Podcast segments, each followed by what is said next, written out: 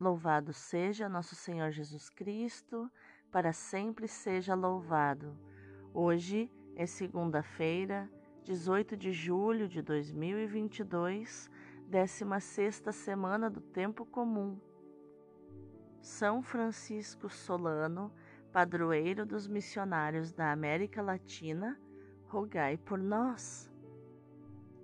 Senhor nosso Deus Todo-Poderoso, eu creio que tu és a própria excelência. Por isso, eu creio que és excelente em todas as tuas obras e que tens o melhor para mim.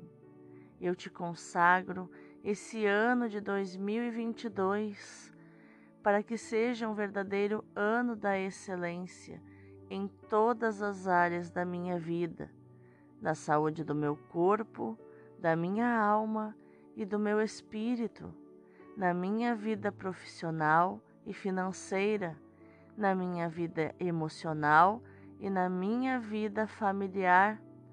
Afasta para longe de mim todo o mal e derrama das tuas excelentes bênçãos e graças sobre mim. Tudo isso eu te peço e já te agradeço, na certeza de ser atendido em nome de Jesus. Amém. Iluminai, Senhor, as nossas ações, para que em vós comece e em vós termine tudo aquilo que fizermos no dia de hoje. Em nome do Pai, do Filho e do Espírito Santo.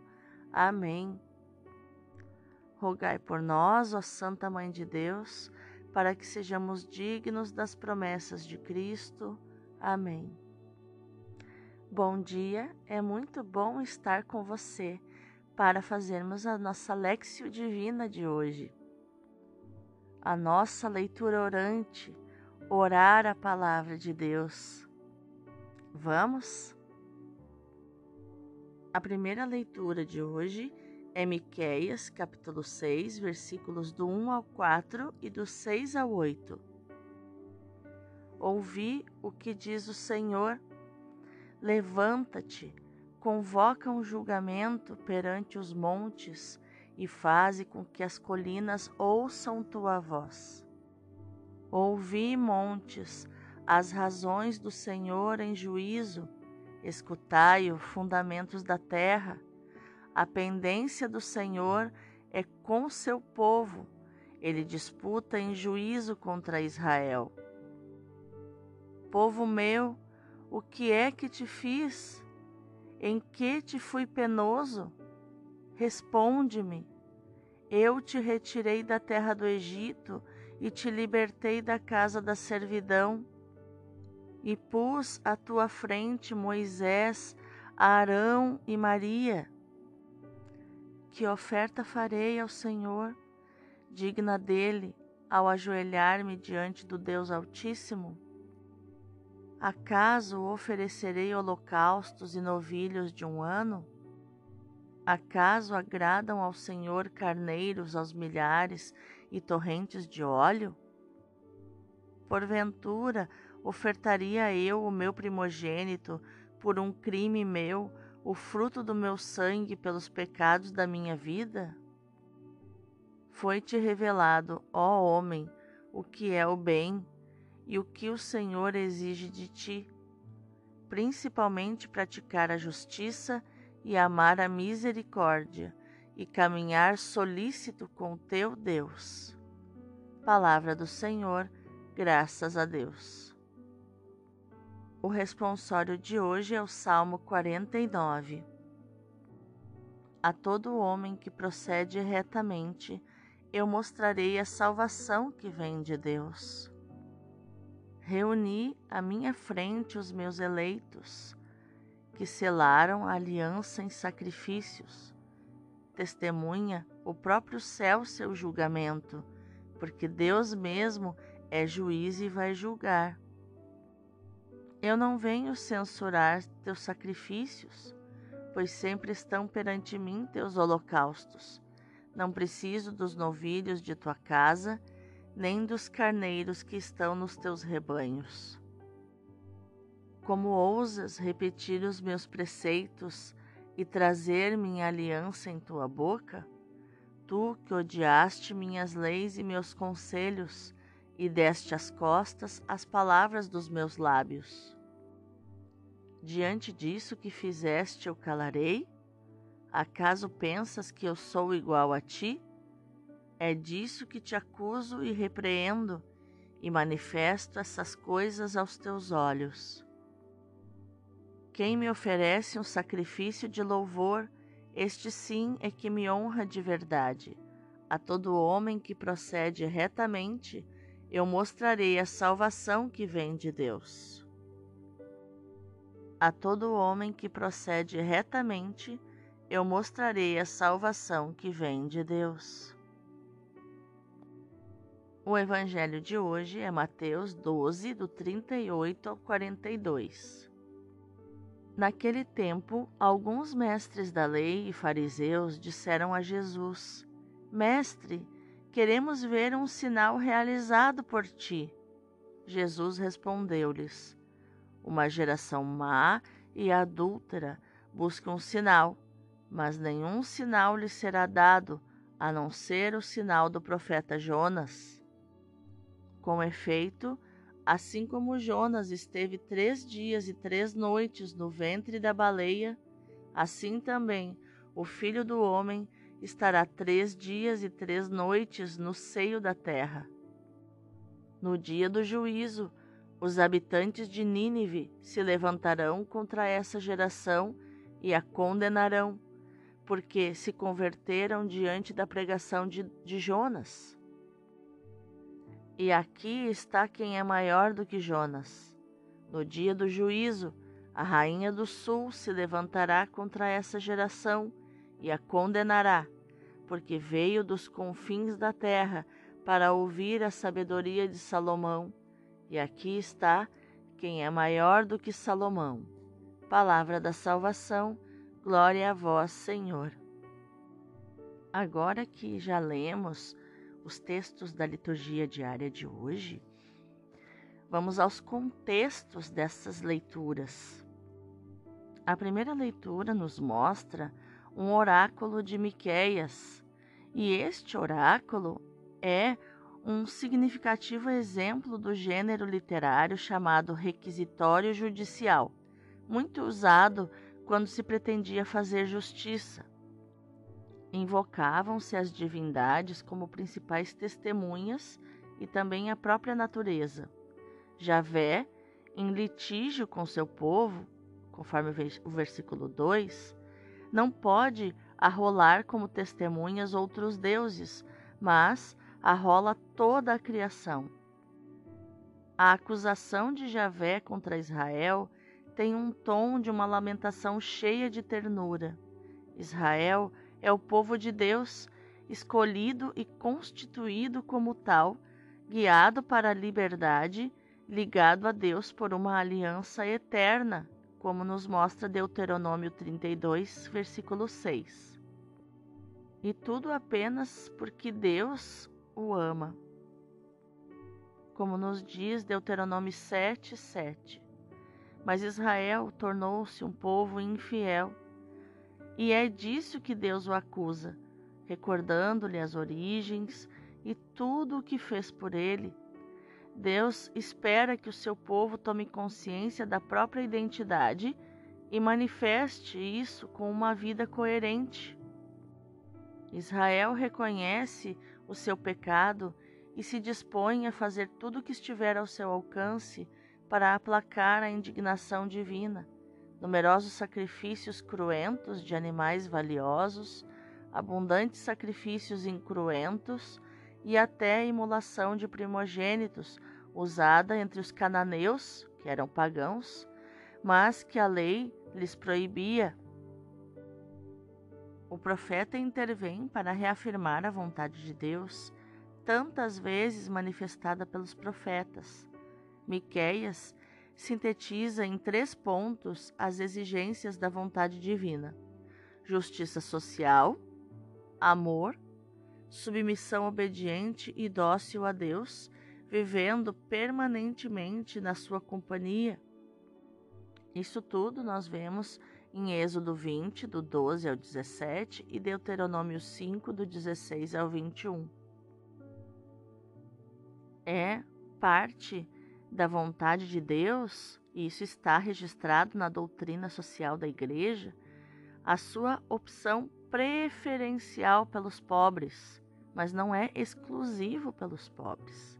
Deus não ama somente os pobres, mas ama eles de modo preferencial por sua falta, muitas vezes, de oportunidade de igualdade. Deus ama a todos e a cada um de nós, mas ama especialmente os pecadores. Essa também é uma realidade. O orgulho e a arrogância nos afastam de Deus e nos separam do nosso próximo. O amor e a humildade restauram a comunhão com Deus e com os irmãos. O salmo de hoje, o Salmo 49, que eu costumo chamar de Salmo do adulto, porque Deus fala com o ser humano de modo adulto e chamando também, convidando para a conversa o adulto do ser humano. É o adulto emocional que eu falo aqui, porque não basta morar num corpo de adulto, é preciso ser emocionalmente adulto. É preciso ter um espírito de adulto. Um espírito adulto que banca suas próprias escolhas, que assume responsabilidades. E o refrão desse salmo é: A todos que procedem retamente, eu mostrarei a salvação que vem de Deus. Ou seja, o adulto é aquele que sabe que, se proceder retamente, segundo aquilo que Deus designou para nós, ele vai chegar até um ponto. O destino, o único destino possível será a salvação que vem de Deus. Já no Evangelho, nós vemos a atitude dos doutores da lei e dos fariseus que representa aquilo a que se poderia chamar racionalismo religioso, que é o que eu tenho dito aqui muitas e muitas vezes, que é uma religião mental, que é celebrada apenas com a mente, não com o corpo, nem com a alma, nem com o espírito. São os religiosismos, são os ritualismos, onde todos estão num determinado lugar que seria para encontrar a Deus, que seria para celebrar, para louvar e adorar ao Senhor. As pessoas estão ali de corpo presente, né, ou orando apenas com a mente, mas a sua alma, o seu espírito está longe dali. E esse racionalismo religioso é a atitude daqueles que, para crerem, exigem acontecimentos sensacionais e extraordinários. Jesus se indigna com essa posição. Ele e a sua palavra são o sinal. Ah, e, e esse sinal é suficiente para ser acolhido por aqueles que querem conhecer os mistérios do reino de Deus, como nos diz Mateus 11, do 25 ao 27. Por isso, em Marcos, Jesus recusa outros sinais. Isso está em Marcos 8:11. Em Mateus, Jesus faz o mesmo ao lembrar o sinal de Jonas. Os ninivitas pagãos souberam reconhecer em Jonas um sinal de Deus e se converteram. Os doutores da lei e os fariseus nem o sinal da morte e da ressurreição do Filho do Homem eles haveriam de reconhecer. É que um sinal de Deus só se compreende a partir da fé, a partir da revelação do próprio Espírito Santo no espírito da pessoa. E a fé não resulta de uma evidência, de um cálculo lógico, mas da disponibilidade para acolher o dom de Deus, que é o próprio Jesus. Os doutores da lei e os fariseus não tinham essa disponibilidade como poderiam compreender o sinal de Jesus morto e ressuscitado? A rainha do sul fez uma longa viagem para ouvir Salomão, nos diz 1 Reis 10. Mas eles se recusavam a escutar Jesus, que é muito mais do que Salomão, porque a sabedoria e a palavra de Deus em pessoa, o sinal definitivo de Deus para o mundo. Vamos meditar essa palavra mais profundamente. Na primeira leitura, Deus move um processo contra Israel. Arrola como testemunha a natureza que assistiu espantada às maravilhosas intervenções com que tirou seu povo do Egito e o conduziu à terra da liberdade. Começa por um requisitório com as perguntas que a Igreja agora utiliza na liturgia de Sexta-feira Santa. Povo meu, que te fiz ou em que te contristei? Responde-me. Tirei-te da terra do Egito, livrei-te da casa da escravidão e enviei diante de ti Moisés, Arão e Maria. Ou, em outras traduções, Miriam. O povo mostra-se surdo às lamentações amorosas de Deus e permanece na ingratidão.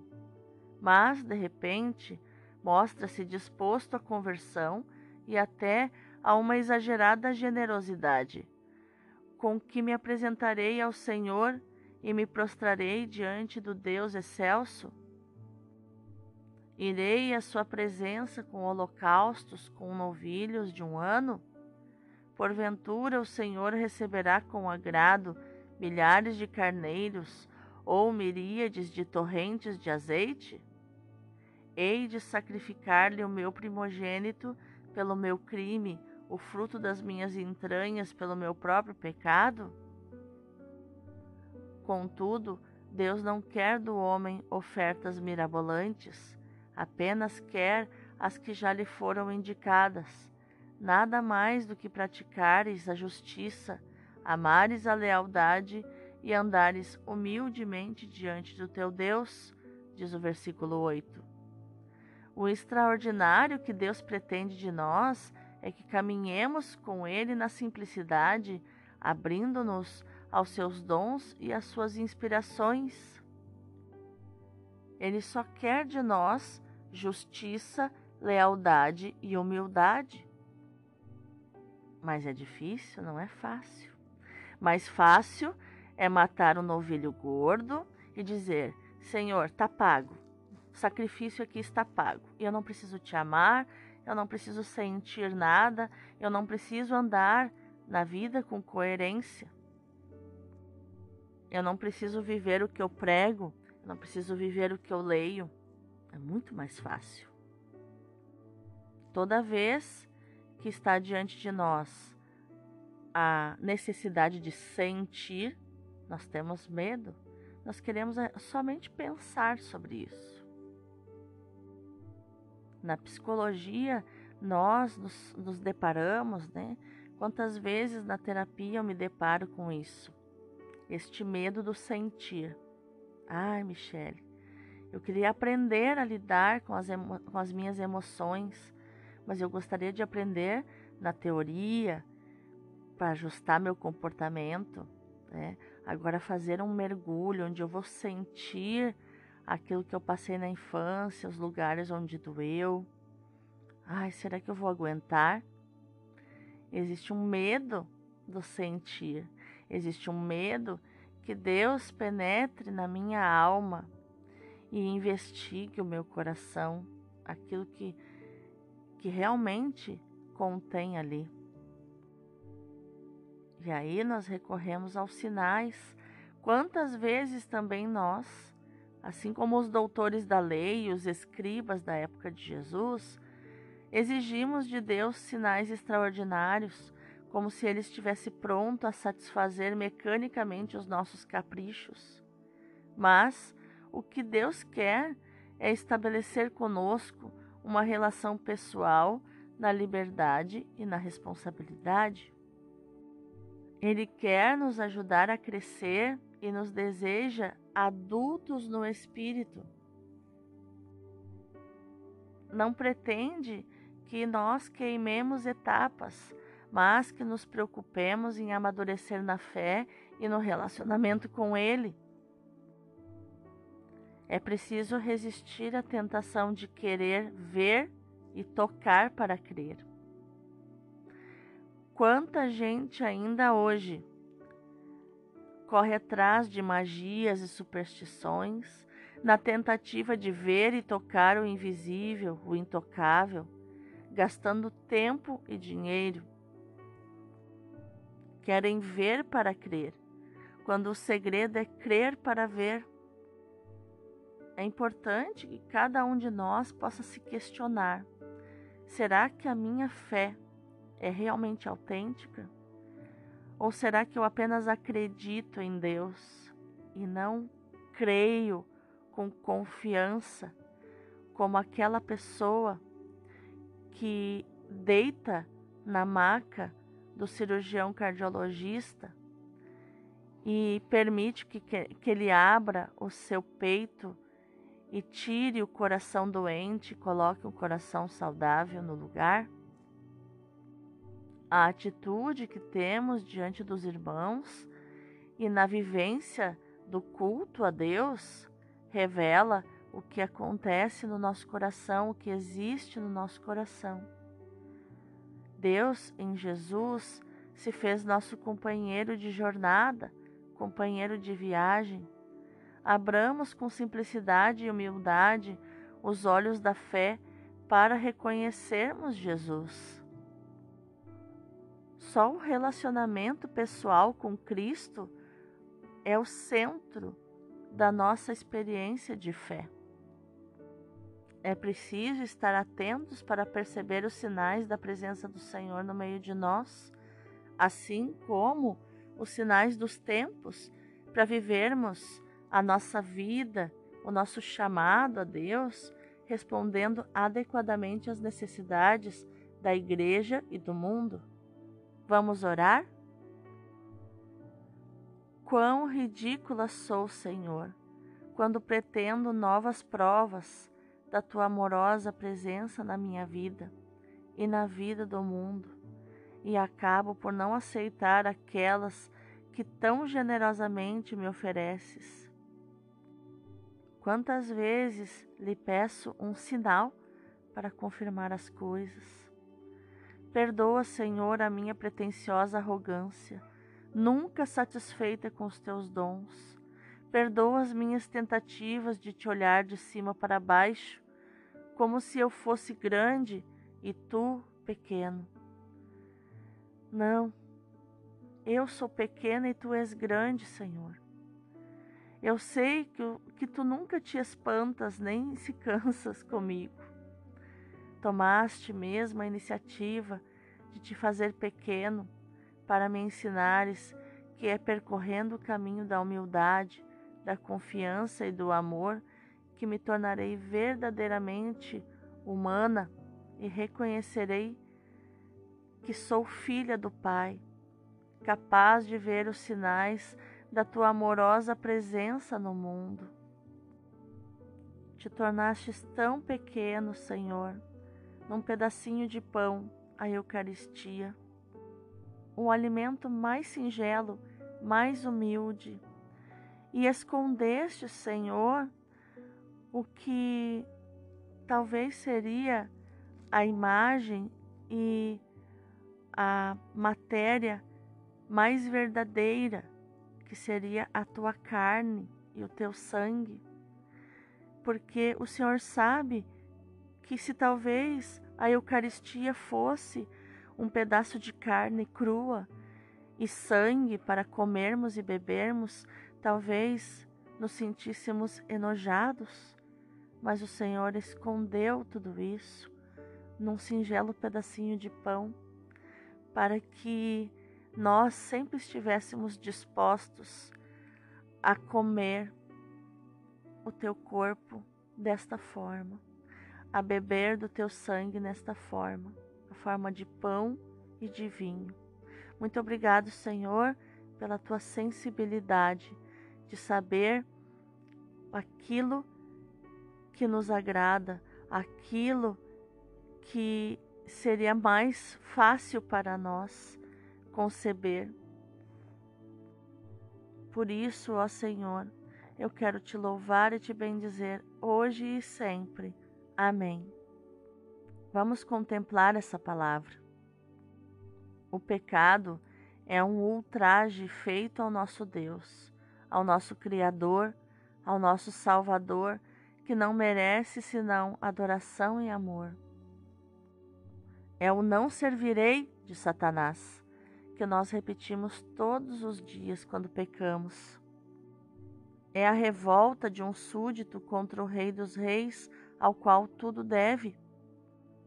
É o ultraje de um amigo ao seu amigo, de um filho ao seu pai. E de que amigo se trata aqui? De que filhos? De que pai? É um desprezo a Deus, a sua lei, as suas proibições por amor, as suas justiças e a sua bondade. Desprezamos o nosso Deus que tanto nos amou para escutarmos Satanás desprezamos tudo o que Deus nos deu e pervertemos aquilo de bom que Deus nos deu. A relação sexual com o prazer que Deus planejou para o casal unido em matrimônio, o ser humano, junto com Satanás, conseguiram perverter isso em um relacionamento animal, onde um usa o outro como objeto.